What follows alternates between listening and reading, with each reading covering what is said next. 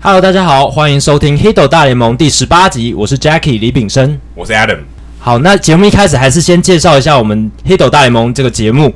我们是一个讨论大联盟当周时事话题，或是一些台湾媒体比较少讨论热门大联盟主题的节目。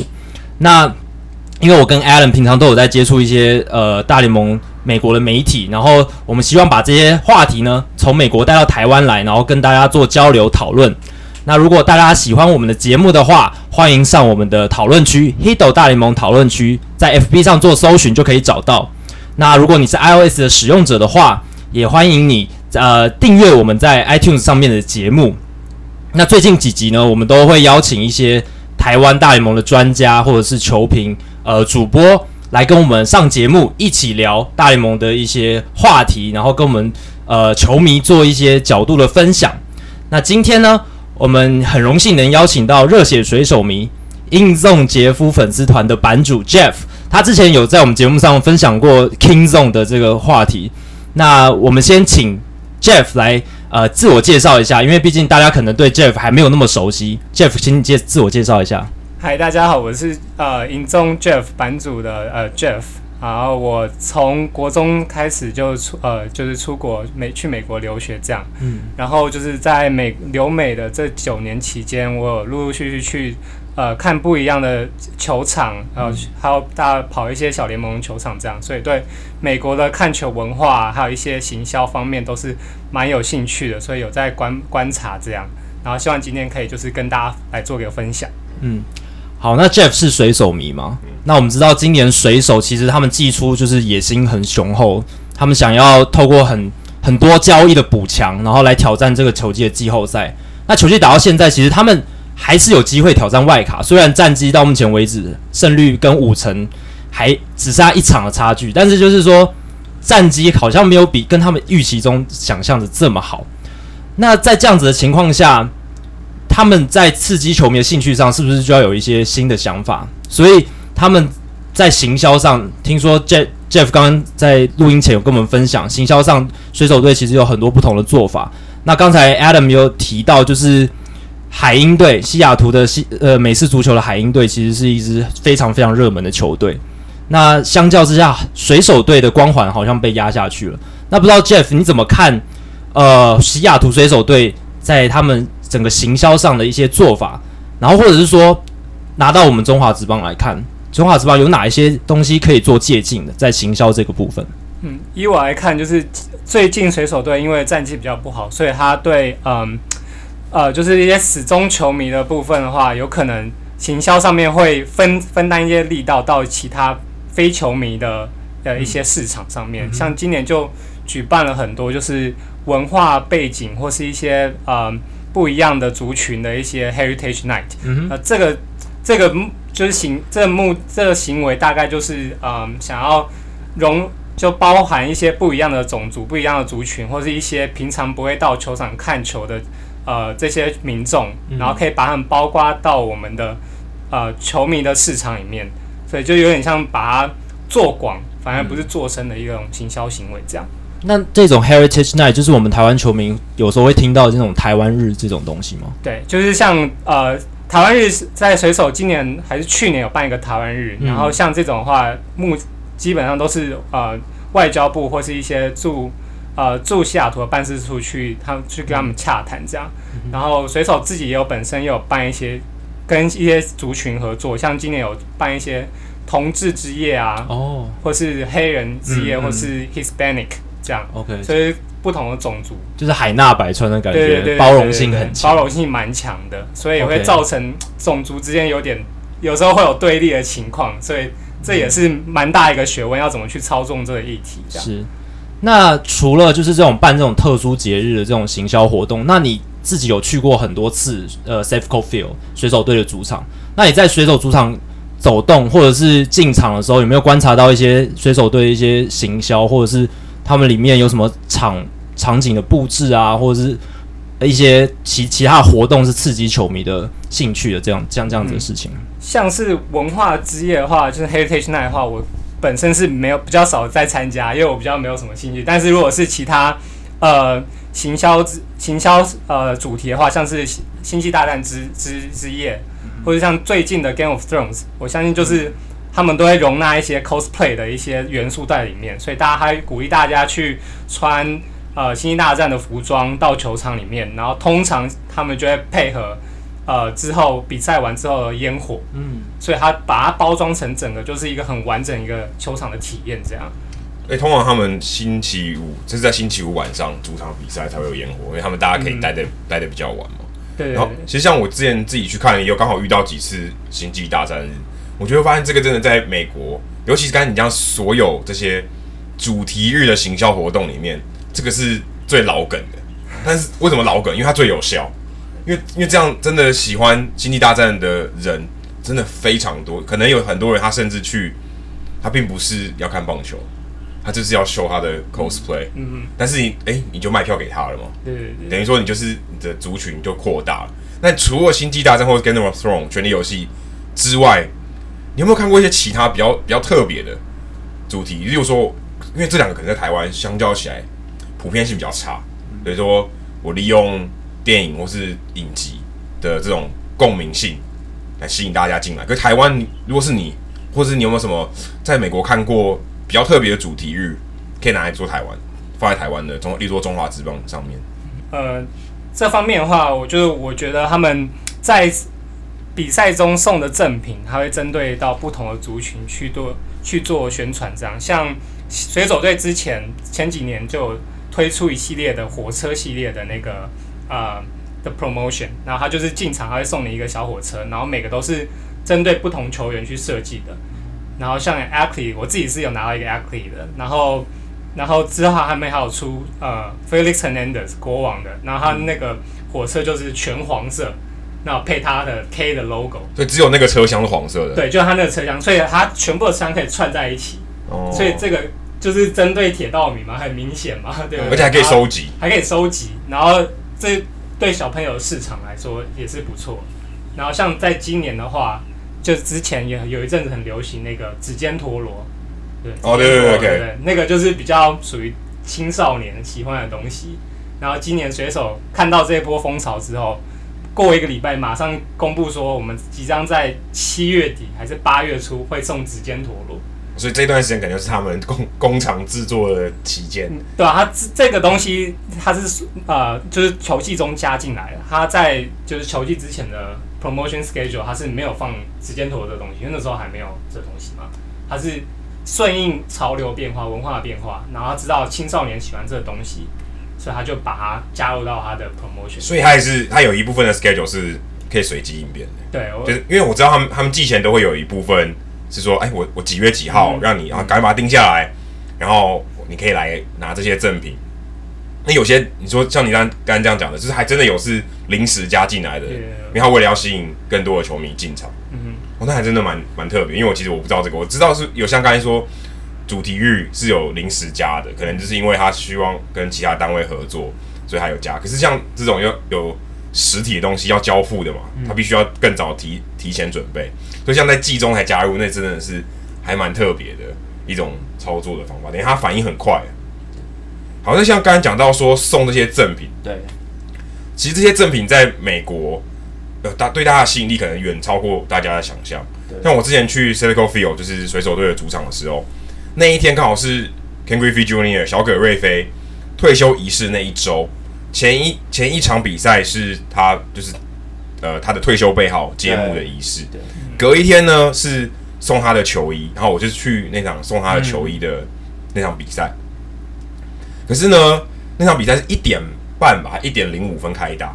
下午场，下午场。然后我想说，早上十点去球场附近晃晃，嗯，然后就一晃还不得了，一晃发现在我前面大概有一万多个球迷已经在排队了。大概三比赛开始前三个小时、四个小时已经在排，已经在排队了。然后还会有很多球迷说：“哎，这个地方还排不排得到？”啊，就是他们很怕说：“哦，我现在排就。”我是最后一个，我是看到在我眼前拿走那个，对，没有拿到这。对，但是球迷很很多很都很多人都很有经验，告诉你说啊，上次我在这边排，这边大概一万多了，这个长度 OK，对，这个长度 OK，对对对。但是很有时候难预期嘛，可能一个人排，可是他其实四个人，对，嗯，就难说。可是像这种就可以反映出来，这个赠品是非常大的吸引力。不过我坦白说，其实我拿到那个球衣的时候蛮失望，因为那因为那个球衣并不是电绣的，它是硬的，OK，烫印，它是烫印的，所以其实那个球衣的品质没有这么好，有点粗糙的。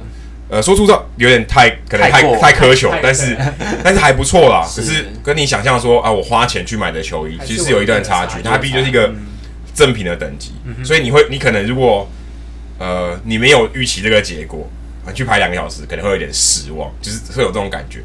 可是其实也很多人他可能是想拿来转卖的，因为它特别有纪念价值，而且是限量的，就只有那那里拿得到，对不对？对，那个球呃，不过那个球衣是都是赞助厂商赞助，所以它其实是有一个 logo。不过那天蛮妙，那天是知名的球鞋品牌赞助，哦，就是那个勾勾牌，那勾勾牌的 logo 放在那个衣服上面，好像没什么差别，很 OK，很像就是那那个勾勾牌做的衣服。不过大部分都是一些其他的厂商，所以例如说公仔啊，或是书包都会有那个厂牌名字，所以未必是独家就是好事。但是其实我觉得有趣的是，这些东西不是。只有拿的人爽，就是他自己收藏。其实，尤其 Jeff 有研究，呃，在美国这些转卖的这个二手市场是非常可观的。所以你会看到很多人为了公仔去排几个小时的队伍，那代表说这个市场其实是很蓬勃。因为如果他卖不掉，他其实不会去排；他自己又不要，他不会去排嘛。嗯、那不知道 Jeff 你怎么看？就是你在美国这几年，嗯、你观自己观察到，你有在收集公仔吗？嗯、你怎么看这些这个市场？因为台湾。他基本上几乎是零，没有。他就算有玩家，他也是在那美国那个市场里面。对，就是他是收藏美国职棒的东西。对，就是他，但他的交流的对象肯定也是在美国的，对，因为他不会是在台湾本土的市场，因为没几乎没有人在玩嘛，或者他玩的时候他不会在台湾玩，他他交流的对象是是美国人或是在美国地区的人。那 Jeff 不知道你怎么看这个这个市场？呃，就以我来看的话，就。他这一部分的话，去去球场人不一定是球迷，他去收藏这些摇头公仔不一定是球迷，他有可能就纯粹是收集狂。他就是你出一系列，就是像我们以前的超商集磁铁那种感觉很像。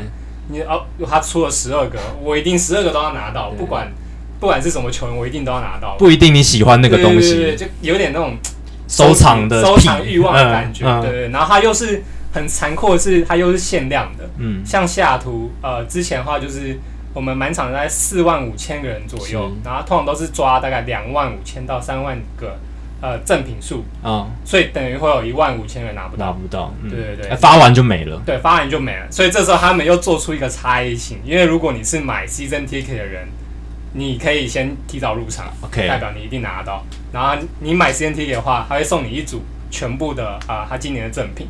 嗯，所以他这他就可以让大家会会去想要去买 season ticket，嗯，所以他们做出了差异性这样，对，然后回到就是呃摇头蛙这个市场就很难很难说就是什么球员他的什么姿势的摇头蛙会比较贵，通常都是呃看大家需求来说，嗯，像最近的话，像刚刚 Alan 提到小葛瑞菲的那只摇头娃娃，那时候刚出来，价钱是喊到一百一百美金左右。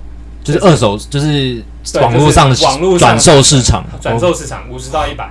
那你买你买那个票台，买就我我记得买那张票，我我在 Circle Field 那天买，那好像四四五十块最烂的票。所以如果等于我进场看了一场免费的球，还倒赚五十块。假设我把它卖掉的话，对，如果是你是像 Adam 一样是现场买的话，四十块。可如果你是提早寄钱就买，那你可以买五块的票。那你这样算一算，是不是它的利润就非常的可观？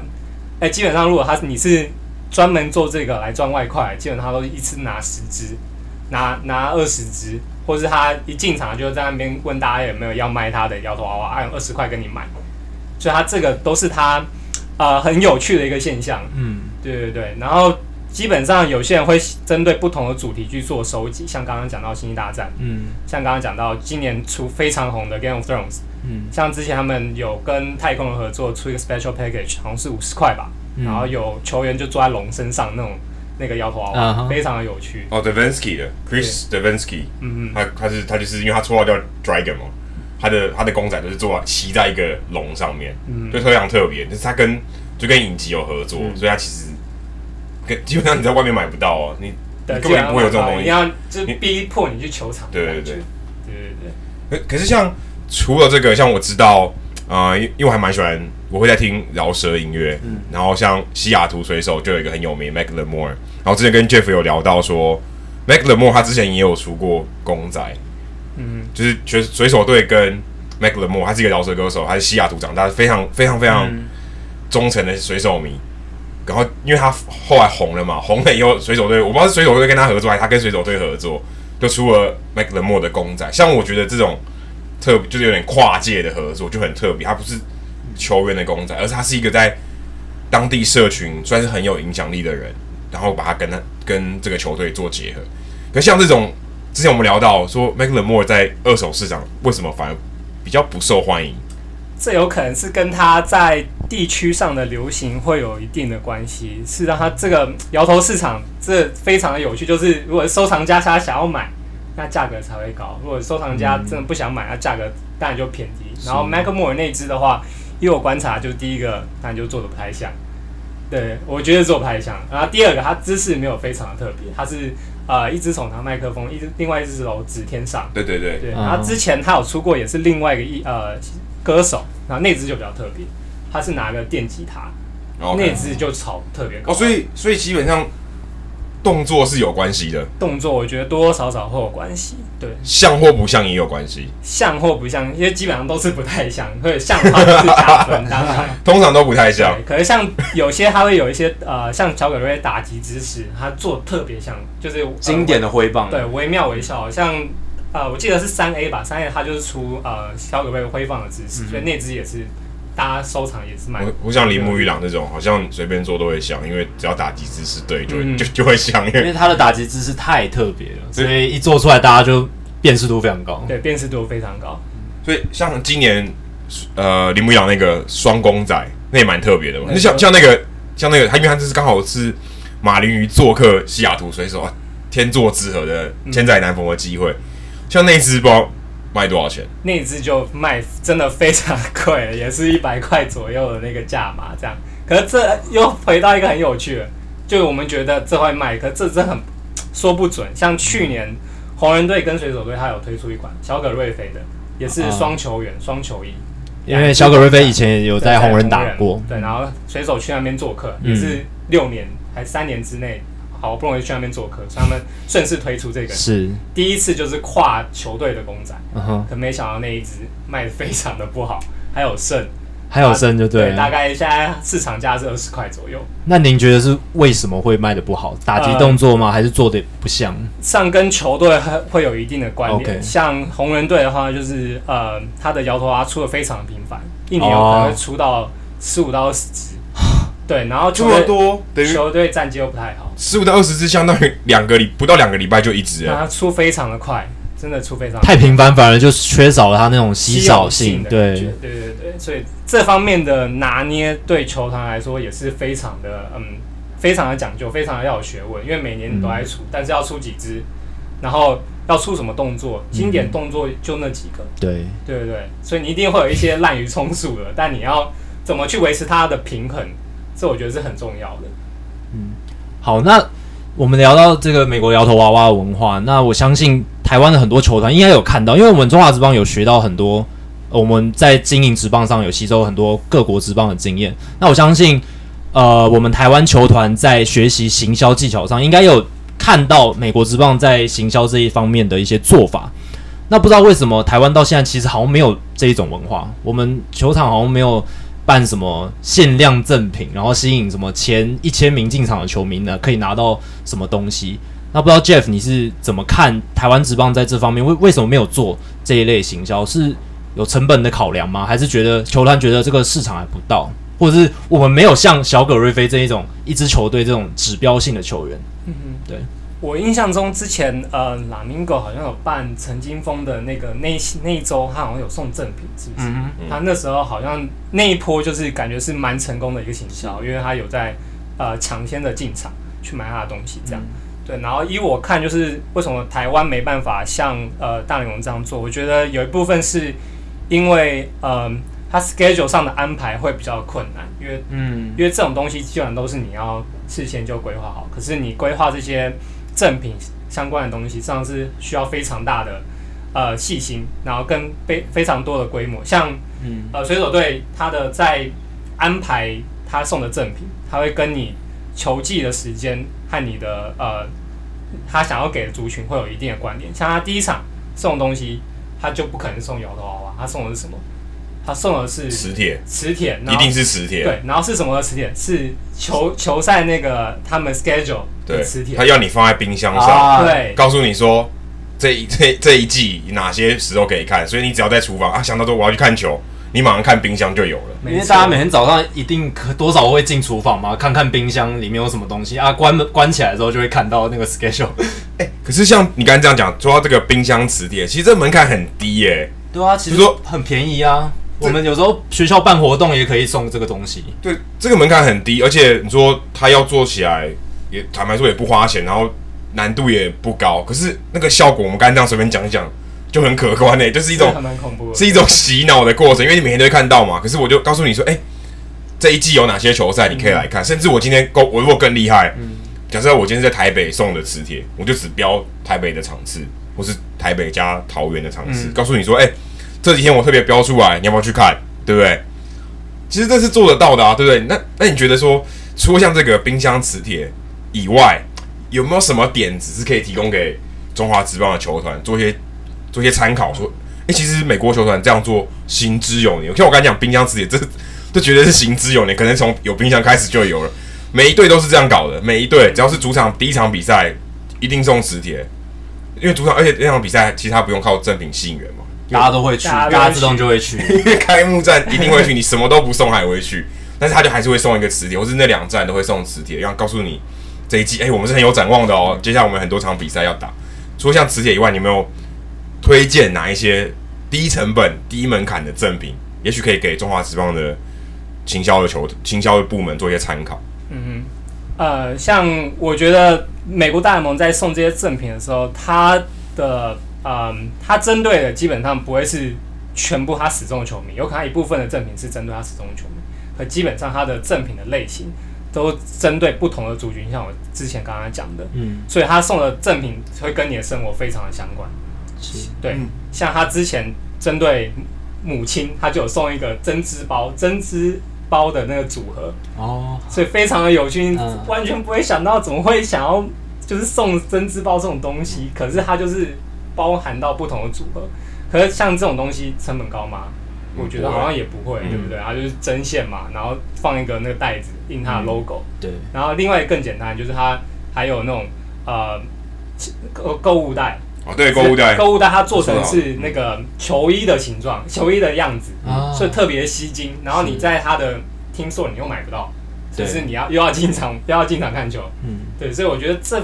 这方面就是他跟他生活做一个紧密的结合，我觉得是呃要往这方面去思考，我觉得会比较呃会符合中华职棒他现在那个要扩展球迷的那个呃策略，会对他来说是比较好的。像有些也会送小朋友的书包，嗯。嗯，像小朋友书包，我觉得也还蛮不错的，因为你背到学校的时候，告诉他，哎呦，我是看棒球的那如果今天有另外小朋友背同样的书包，其实还蛮有话题可以聊的，哎，就是。你也去看球，我也去看球，这种还不错。就而且就是因为小朋友是未来球迷的这个基础嘛，所以你如果培养球迷，我觉得从小朋友培养起是最有效的。因为他长大就是这一路上，从小学、中学、大学，然后一路上都是球迷的话，他可以影响到的这个人群是更广的。那不知道 Jeff 你有没有看过，在美国看过水手队有推出什么小朋友的行销活动？嗯，像 Jackie 讲这个，我就。令我印象非常深刻，就是美国基本上每个球队都有。所以如果你是第一场去看球，你可以去跟他申请一个我第一场看球的那个奖证书 certificate，certificate，说难听就是一张纸，对，可是它特别有意义，对，有纪念价值，对对，个人是很有纪念价值的，很有纪念价值，而且他们厉害就在这边了。他他有推出一本就是球场的护照，好像是球迷之间自己推行，对对对。然后你可以去每个球队盖章，或是你可以放你的证书在里面，所以我觉得那个是非常的特别。然后对针对小朋友来说，它是一个可以收集的东西。嗯。然后对来说，第一场球赛我可以做个纪念，这样。对。然后如果是以赠品呃 SGA 方面来说的话呢，呃，像水手队今年有推出童书。哦，对，童书是一个蛮特别的吧，嗯、就是还是 King，还是它的主题还是 King Felix，我不知道里面内容是什么，但是它的封面只想问说内容会是什么？童书跟棒球有关的童书啊？对，可能它的封面是一个漫画的 King Felix，可能非常的有趣。然后之后还会推出一个，就是一个小船，然后是水手队主水手水手队的那个样子的，然后球棒是他的船帆这样。所以它也是，我觉得那也是针对小朋友。然后还有之前刚刚讲到指尖陀螺。最近很红嘛，大家人手一个。那如果今天拿到水手队，那我不是跟你做出区隔？对对对对，不太一样的，不太一样。所以我觉得他这些呃针对小朋友上上面的东西是真的是蛮多的。而且像讲到除了独一无二的赠品，其实你在球场你然后拿到最独一无二赠品就就签名球。嗯，对，我知道 Jeff 他有在收集签名球。那像。刚刚我们讲到小朋友，其实小朋友，如果你如果你有机会，假设你是自己家里有小孩，然后带他去看球，基本上你有很高的机会可以拿到签名球，因为他们会希望小朋友在球场是一个很好的回忆，所以他们会甚至有些是很主动的帮你签名。他看到小朋友这样球，他就帮你签了，你也不用教他或什么。可像 Jeff 说，啊，就我们我们我们之前跟 Jeff 聊天有聊到说，其实这些签名球球员在签的时候，他是有管控的，就是说。我不是今天我心情好，我就签个二十颗，反正我时间多，我今天没上场。其实是有是有管控的，就是为什么还要管控这个签名球的数量？这跟摇娃娃的道理是一样，它也签名球也是还有它自己一个市场。像球员签名签球球的球上面哪个位置，都影响到它的价钱，都有讲究，就对，都有讲究。然后他是不是这是真的是球员签的？他没有验证贴纸。光是验证，它就要二十块。可验证的话，它就会有不同的价码。对。然后如果，所以它这样又区隔出来，如果它是在球场签的，嗯、那就没有验证贴纸。可如果你我你今天到 Team Store 跟球队买，还是签在我们俗称在 Sweet Spot 两个缝线之间，那是最精华的位置。OK。下面是最好收藏的位置。然后如果你在 Team Store 买，那一定是签在那边，然后它会附赠一个那个验证贴纸，所以它那个就会卖的特别贵，一百五十块。大概左右，如果是 King Felix 的话，一百五到三百都是有的，对对对。然后如果是像他们呃在水手队的话，就每个球队基本上都是这样，嗯、就是每一场签名，如果是赛前签名的话，基本上出来签的都是一些菜鸟球员，嗯、会偏多，嗯，想要让大家认识他，对，也有可能这是跟他们新呃球队的公关训练是有关系的。菜鸟菜鸟球员出来几率是最高，嗯，然后如果是看满球星，有可能呃，如果你是你是 season ticket 的 holder，你是季票的那个球员球迷的话，他会因为季票球球迷他可以先进场，嗯，所以明星球员基本上都在那个时候签。哦，所以他就又做出一个区隔，就礼遇 VIP 的概念，蛮聪明的。如果我在时间上做区隔，因为因为我们知道他在打击练习的时间是不一样。的，对，所以如果你要你是 season ticket holder 的话，你可以看到主场的球队打击练习，那时候你比较有机会看到自己水手队的球员。可是如果你是一般的门票进场的人，你基本上你只会看到客场的球员，嗯，所以你很难给拿到主场的球员，很难拿到主场球员签名。而且他如果是人多的话，他签的有时候就签的比较少。像 Felix Hernandez 他我去那么多次，他大概只签过一次而已，签的非常的少。而且他就不会签在 Sweet Spot 上面，因为有些球员跟其他像球卡或是一些呃运动品牌还有合作，他说签名一年他只能签几个。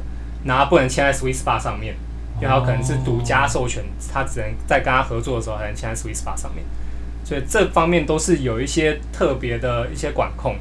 哦，所以我们平常看到球员在场边帮球迷签名那些，其实他们都有受过训练，然后跟一套做法在运作。不过上有上有政策，下有对策。是球迷之间签名迷之间，他们又有推出一个商品，他是把。呃，球的其他地方全部遮住，它是一个套子，把它遮住。哦，可以啊。那，然后就有 Sweet Spot 的地方露出来，就逼球员一定要签 Sweet Spot，签上面。然后还有还可以把那个线，还可以掉一个线，还可以直接掉到那个休息室。哦，对对，这个也那个蛮蛮特别的。不过有些球员是不喜欢那用，不想签 Sweet Spot，他就会拒绝。他可以不签啊，他可以不签。他最大，他还他还是最大的，他有权利说我要要签不签。所以这个方面就是一个双面刃。双面认的。然后，如果我建议，如果去美国看球，然后想要拿球球员签名的朋友，呃，如果你想拿，比如说你想拿水手队的签名，那我我建议你去客场，会比较容易拿到大咖球星的。哎、欸，这个是真的，这我可以，这我同非常同意，因为我之前去的时候，我也都是只能拿到客场球员，因为客场球员第一个很少人认识他。嗯，其实像看可能我们这些很常看大联盟的球迷，可能都知道说大部分主要的球员是谁。可是事实上，这些客场的球星，可能在那个球场没人知道他们是谁，对当地市场是陌生的。这是可甚至可能是非常陌生。例如说，我们说陈伟英哈，我记得我去费城的时候看马林鱼跟费城人的比赛，没有人没什么人叫得出陈伟英的名字。嗯、可是我拿国旗，他就会来，他就会他可能他就会帮你帮你签名这样子，因为他他知道要有一个明显的目标嘛。那或者像我我很好奇，想问 Jeff 说，你自己在收集这些，除了刚刚讲说客场的球员比较容易收集得到，就是在那个时间点，你有没有一些，例如说哪个位置啊最容易收集到，或是哪些球员很著名的球员是很容易要得到的？嗯，像呃，像我知道在每个地方真的要签名地方真的不太一样。像我哥在辛辛那提，然后他们那边就有一个呃。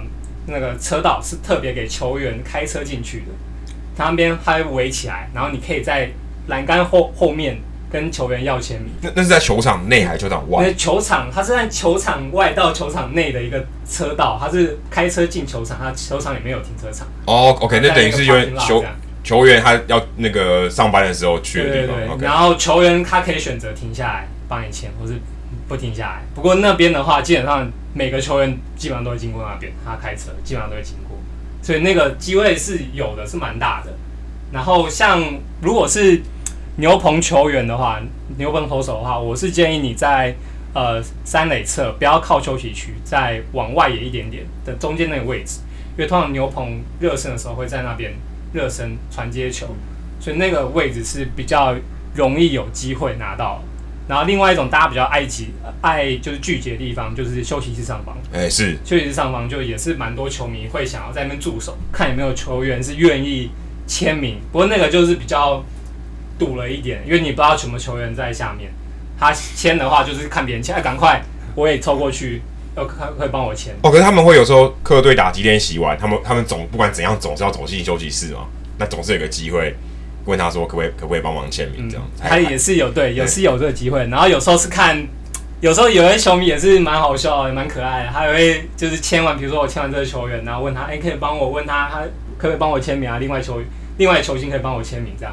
然后如果有些球员好的话，他就会帮你问那个球员，他愿不愿意帮你签。对，其实像我自己去签名的经过是从错误中摸索，后来我发现有一些球员他们是真的就是。在球迷中间会口耳相传，这些球员他在练习完，他一定会去，可能一个仪赛前的仪式，会帮大家签名。就像我知道，呃，最近刚被交易的 Todd Frazier，他正在白袜队的时候，他一定会在三垒侧帮小朋友签名。对对，然后对，是不是 Jeff Jeff 马上就可以背书？他人非常好，我听说的啦，这个我不知道，因为我没有碰过他。然后我我有签过是 Dee Gordon 的马林鱼队二垒手 Dee Gordon。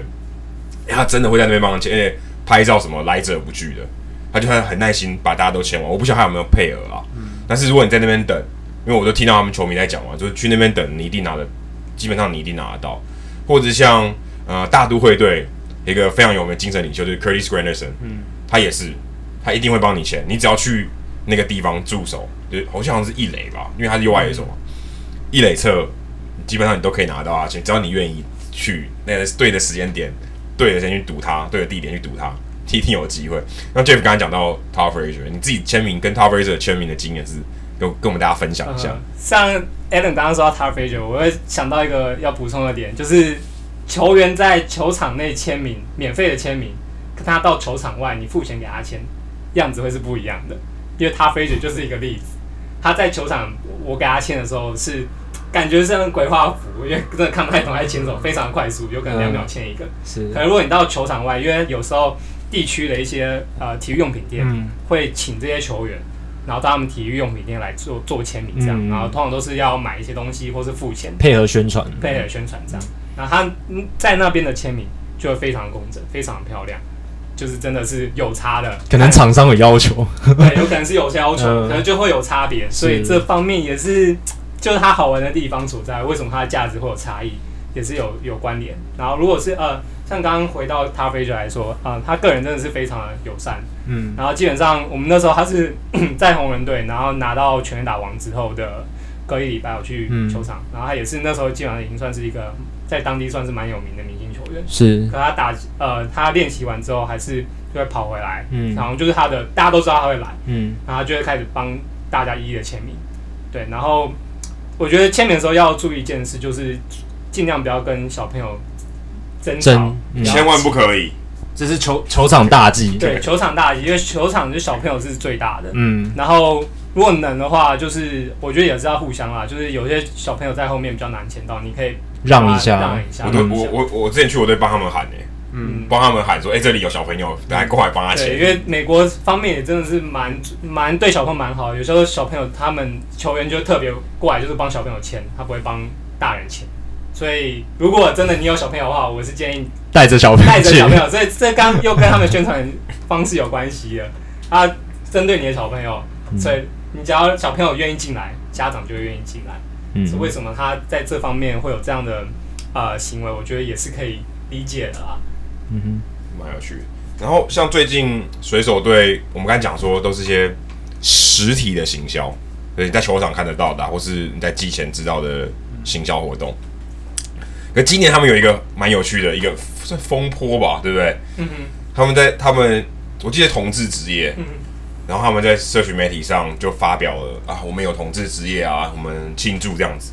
结果有有一些不识相的呃网呃酸民，就是跟他们站起来。可是后来水手队他们用非常机智的方法，或是甚至一个非常公非常棒的公关的手法，把这件事情化解。我们想请 Jeff 跟我们分享一下这个事件，尤其在台湾可能也蛮需要。在台湾对来台湾的这个球迷文化，我有时候球团可能也有有他们有点招架不住。对我们好奇说，诶，这些我们可以说第世界第一流，不要说他们这些球员，诶，这些行销公关的球团的行销公的公关的部门也都是一流的人才，他们怎么样去处理这些可以说是这个新时代的问题，就是社群媒体上的战火这样子。因为之前中华职棒也出现，就是富邦有那个风波嘛，球员自己在社群媒体上发布一些言论，然后让球迷觉得好像球队内部有一些不和，然后球团还要来灭火什么的，对吧、所以请 Jeff 来谈一下关于社群媒体的操作这上面。呃，刚刚一刚刚 Alan 讲的那个事件，就是我讲一下大概来龙去脉，就是水手队在呃，好像在六月中吧，六月中，然后他们就是有推行一个、呃，就刚刚 Adam 讲的，像同像同志职业，所以他把他的在脸书的 Facebook 上的那个球队的 logo 换成那个彩虹样子的，是，所以就是来表达他的支持，然后对。跟他跟大家说啊，我们接下来会有这这个特别活动，邀请大家进场来跟我们一起庆祝。嗯，然后就有一位球迷，他就是非常的生，非常的生气，他说：“哎、为什么？我觉得就是这个同志这个东西，我觉得我是没办法认同的。嗯，那我觉得他是不应该被庆祝的。然后呃，然后说，那为什么水手队没有呃庆祝呃其他宗教、其他的信仰？为什么只有庆祝他们？是，感觉为什么好像把它特别化？嗯，然后所以他说，那当呃水手队有基督徒之夜的时候再，再再来叫我这样，还蛮酸的，蛮真的是蛮酸的，然后也真的是蛮怎么讲，我也觉得蛮可爱的。然后水手如果是台湾的话，那我们一定是马上跳出来做宣传、做做澄清，马上赶快道歉啊，跪下，球迷最大这样。嗯，可是他水手队非常有个性，他不是，他说，呃，我觉得，然后水手队在呃公关就在下面回应说，啊、呃，像我们觉得我们不是在庆祝同志，我们只在庆祝平权这件事，是。所以他把焦点就转移到，把它提升到不同层次，对，然后就让这些球迷感觉比较没有面子，然后在比较低的层次在吵架，然后所有的最好笑又会补一句，他说，啊，这些球迷，像我们已经有这个活动了，我们在八月还是九月的时候会举行一个呃那个宗教的庆祝的庆祝之日，是，啊，欢迎你来，然后把他把那个他卖票的那个 link 贴在下面，然后这个就非常好笑，然后获得赞数大概也比那个酸民还多，所以我觉得他是很机智，把一个公关危机转换成一个销售的机会。对，然后，可是这也再次凸显，就是他们在安排这些呃宣传的活动上面花花了多大的心思，嗯，因为他把很多族群都融入进来，嗯没有把一个就把把一个留外留在外面，他基本上都已经考虑过这些问题了，所以他才能这么呃潇洒的回应。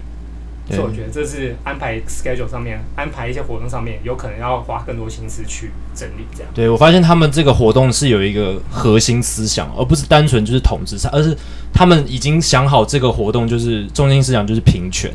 那同志是这个平权这个大项这个项目里面的一个主一个支项。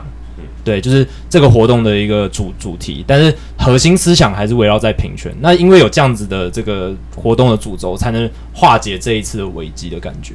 可可刚刚我们提到说，在社群媒体上操作，他们可以把自己拉高到一个高度。我觉得他们也是，我觉得这个是需要这这些回应的人，对公关的团队是有是一定的经验，他办法。因为我相信他们不会预期有人来闹，嗯、呃，可能会有预期，但是说。他当然不希望嘛，对。那我最后我还是有办法很很让这件事情完美的落幕，因为其实这件事情不是说只有水手迷知道，他其实是有闹上新闻版面，就说哎、欸，有人回应很很很热烈，等于是我有点，我希望把战有点像是战火已经烧起来了，对不对？然后他他变得他可以用一个很很棒的方式，等于借这个火，等于他助助长他自己的宣传，反正告诉他告诉大家说，水手队的公关哎、欸、是有一套的。是蛮有两把刷子的，反正也有也是一种球团的，可以说是火力火力展示。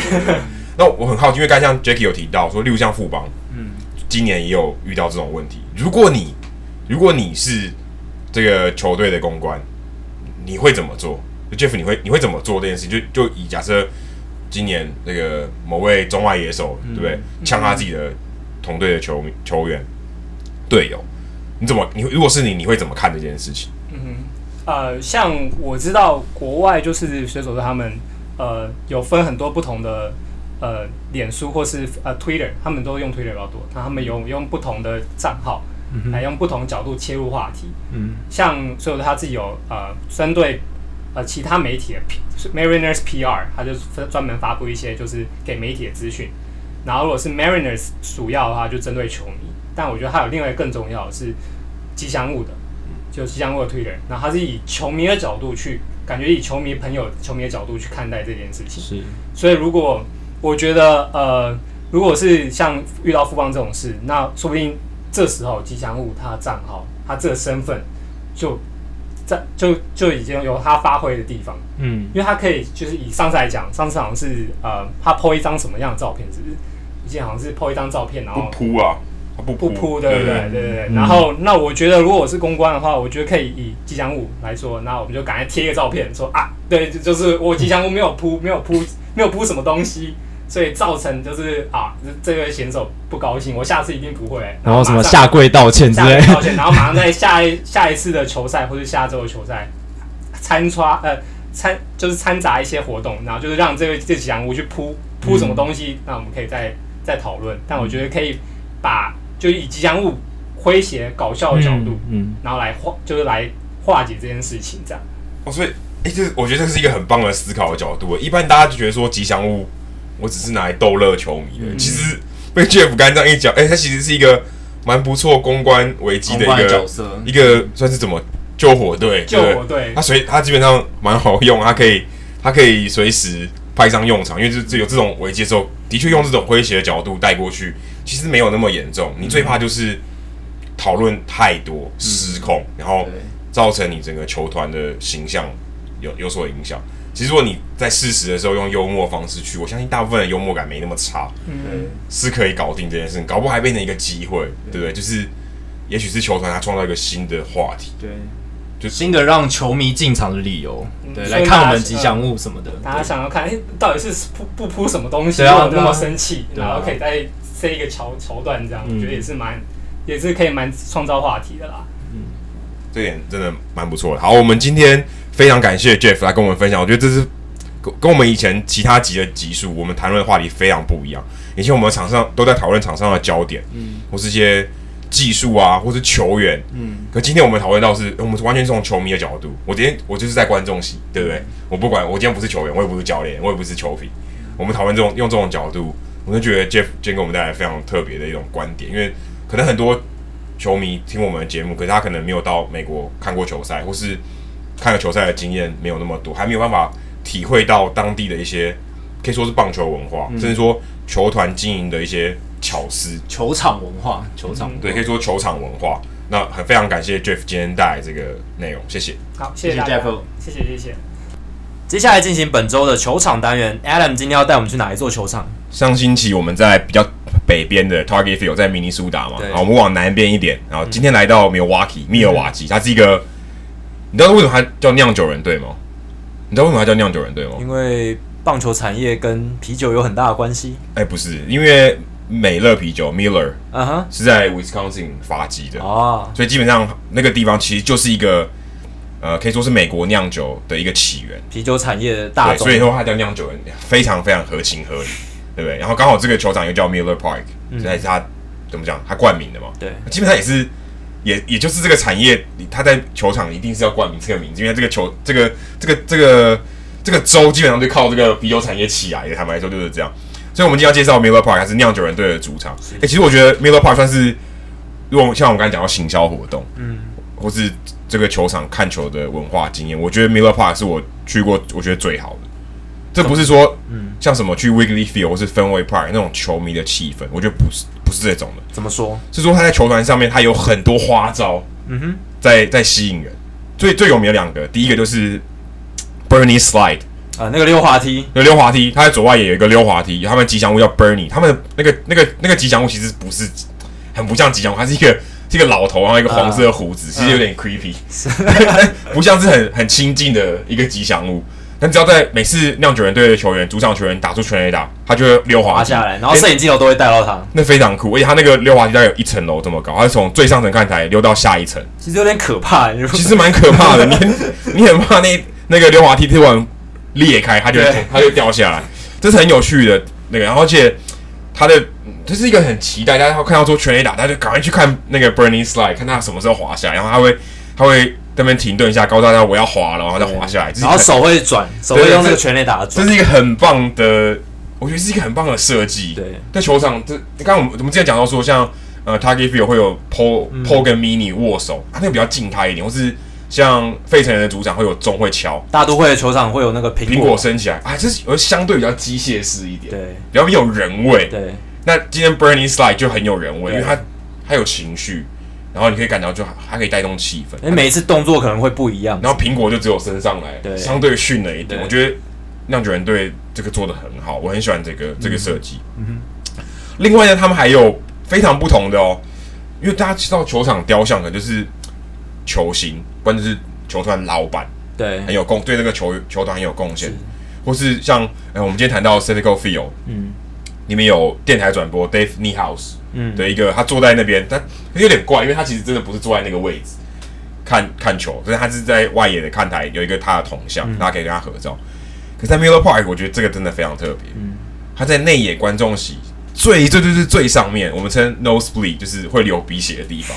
你要不要来解解释一下为什么会流鼻血？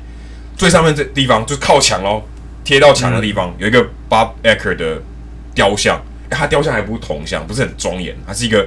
翘着二郎腿的一个雕像，我觉得很特别，就是他坐在那边，好像好像跟你看球一样。Bob Uecker 是酿酒人很有名的播报员，对，其实他的资历也是非常。还有在那个大联盟那部电影里面扮演过印第安人的播报员，但他事实上是酿酒人的播报员。他是一个非常具有个人特色的，也算是传奇播报员了。他的地位基本上。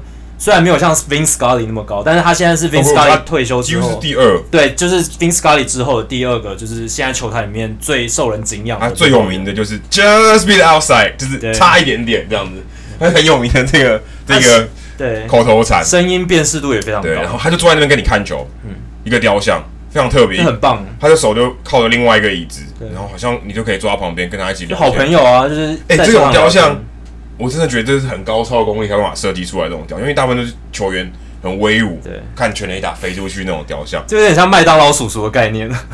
哦，你讲你这个语太好，他就是麦当劳叔叔的姿势，他只是在球场。对，我觉得这个真的设计的很棒，因为你看麦当劳叔叔的姿势就很特别啊，有小朋友跟他合照，就是要跟你做朋友。对，对而且你知道他，他就做，我觉得他有一个很很很棒的象征的意义。我就是他是他不是在最最好的位置。嗯，在那边等你。对，他是一个最烂的位置，他陪你看球。我觉得这是很棒的，就是告诉大家说，很棒。对，到告诉大家说，哎，今天来看球的人，大家都是一样。啊大家都是一起一起的。无论你坐在哪个位置我，最最最烂的位置，我们刚才讲的 nosebleed，为什么 nosebleed？因为它最高嘛，海拔高海拔高。因因有人说是因为你要往下看，啊很，像你要那个流鼻血的时候，啊你要停住，就叫 nosebleed。我觉得很特别，这是我之前学英文的时候，我觉得为什么叫流鼻血的座位？对，但如果你去跟人家讲说我去做 nosebleed，就代表说啊，你坐很烂的位置。但 OK，你就是看球嘛，对不对？对还有一个 Miller Park，还有一个更特别的，我们今天也是讲这些行销活动，它可以说是所有中场赛跑的始祖。那像大家今年很红的 Freeze，Freeze 它是真人赛跑。对啊，其实我们刚我们现在讲的这个香肠赛跑 Sausage Race，、其实也是真人在里面啊，只是它是吉祥物的只形象，对，只是他弄成吉祥物形象，是一个很特别。像呃华盛顿国民的 President Race Presidential Race、也是，很著名的，那个是 copy 他的。对，Sausage Race，还有之前是跟这个香肠的公司合作的嘛嗯哼然后在球场喝啤酒、吃香肠，啊多么合情合理的事情。那他们就把这个东西包装在呃，在两千年中期的时候开始做这个，嗯，做这个活动。然后他们还有五，他们固定有五个先发的赛跑的 香肠。这五个我觉得他们也非常有巧思，他们一号到五号，每一个香肠都是不同 style，就是有德国香肠有波兰香肠，有意大利香肠，也有美国香肠，还有墨西哥香肠。啊，你坦白说，刚才我们刚才讲说族群之夜嘛，对我每天晚上都有，每天晚上六六局上打完，我都有族群之夜，对不对？你你今天哪一个族群的就支持 哪一不同的，香肠，对不对？每一天你都可以支持不同的香肠，多好，超有对不对？我我有多我多有多样性，多多厉害。那美国总统赛跑，你要支持哪个美国总统？他会说有点难选，对不对？因为都离你很远，都不都不是现任，然后也你说让党派选，好像有点逊。可是如果今天他这个设计的那多好，他是族群，对不对？大家也不会有什么争议。美国人就啊，你看美国人想支持美国人，美国人四号，你想要支持墨西哥人，你想要支持五号，支持 Chingo，OK，、对不对？对我觉得很特别，他这个设计的这真的很有巧思。你看有多少人 copy 他的这个 sausage race，这是非常非常成功的。我觉得 Miller Park，如果你今天有机会去，啊、如果今天有机会去芝加哥，你可以看芝加哥白袜、芝加哥小熊，你往北开一个小时、一个半小时、一个小时，你就可以到 Milwaukee 是去看一下 Miller Park。其实虽然他球队的战绩不是很好，今年还不错哦，今年还不错，对，今年还不错，就是但近期不好。对，近几年不太好如果王维忠有机会上大联盟，我真的我非常推荐你去看 Miller Park。这 Miller Park 的环境又好，而且它是一个，还不它不会延赛。我们刚才没有提到，它其实是一个室内开合式的。开合式的它我上次去的时候它是打开的。，OK，它的屋顶很特别，它是像一个山羊的角，那种很大型的山羊的角，非常漂亮一个球场。我说，但是但它的刚刚我们讲的一些形象活动掩盖过了它的建筑的风格。不过它它的球场也是本身是非常非常漂亮。嗯哼。好，那我们今天讲完球场单元，同样的也是有数据单元。今天 Jacky 准备了水手队相关的数据啊，因为我们刚才是水手队的主题嘛。对，因为我们今天请到水手队的粉丝，然后又聊了这么多水手队的东西，所以聊一下水手队的数据也是非常合情合理的。我们今天要讲的是 James Paxton，还记得我们在季初的时候其实就有提到他，就是对会是今年可能爆发的一个但球员。事实他投的真的不错，真的还他有一点受伤啦，对但是他有几场爆掉，但是他其实蛮稳定的。对，而且他三振也投的非常多。那他昨天，我们今天录音的时间是二十二号台湾时间。那他昨天先发面对休斯顿太空人，投出了一场一场七局只是一分的好投。太空人对，对，太空人大家知道，今年美联最强的球队，基本上打遍天下无敌手。而且已经几乎一一只脚已经踏进季后赛。，对，虽然最近伤了 Carlos Correa，但是他们的这个气势还是非常强。而且大部分人都认为说，伤的 Korea 没什么，没什么，对啊，没什么我有我我有人顶得住，我对有有人顶得 Marvin 住 Gonzalez 顶，而且反而是给 Korea 一个休息的机会，让他九月或者是季后赛再回来，让他好好养伤。体力可能还更好。对，但是今天不是要讲太空人，主要是要讲 James Paxton。他今年这已经是第三次面对太空人，然后投出六局，至少六局，然后失一分以内的比赛。三次面对太空人都投这么好，代表他真的有效。真的很厉害。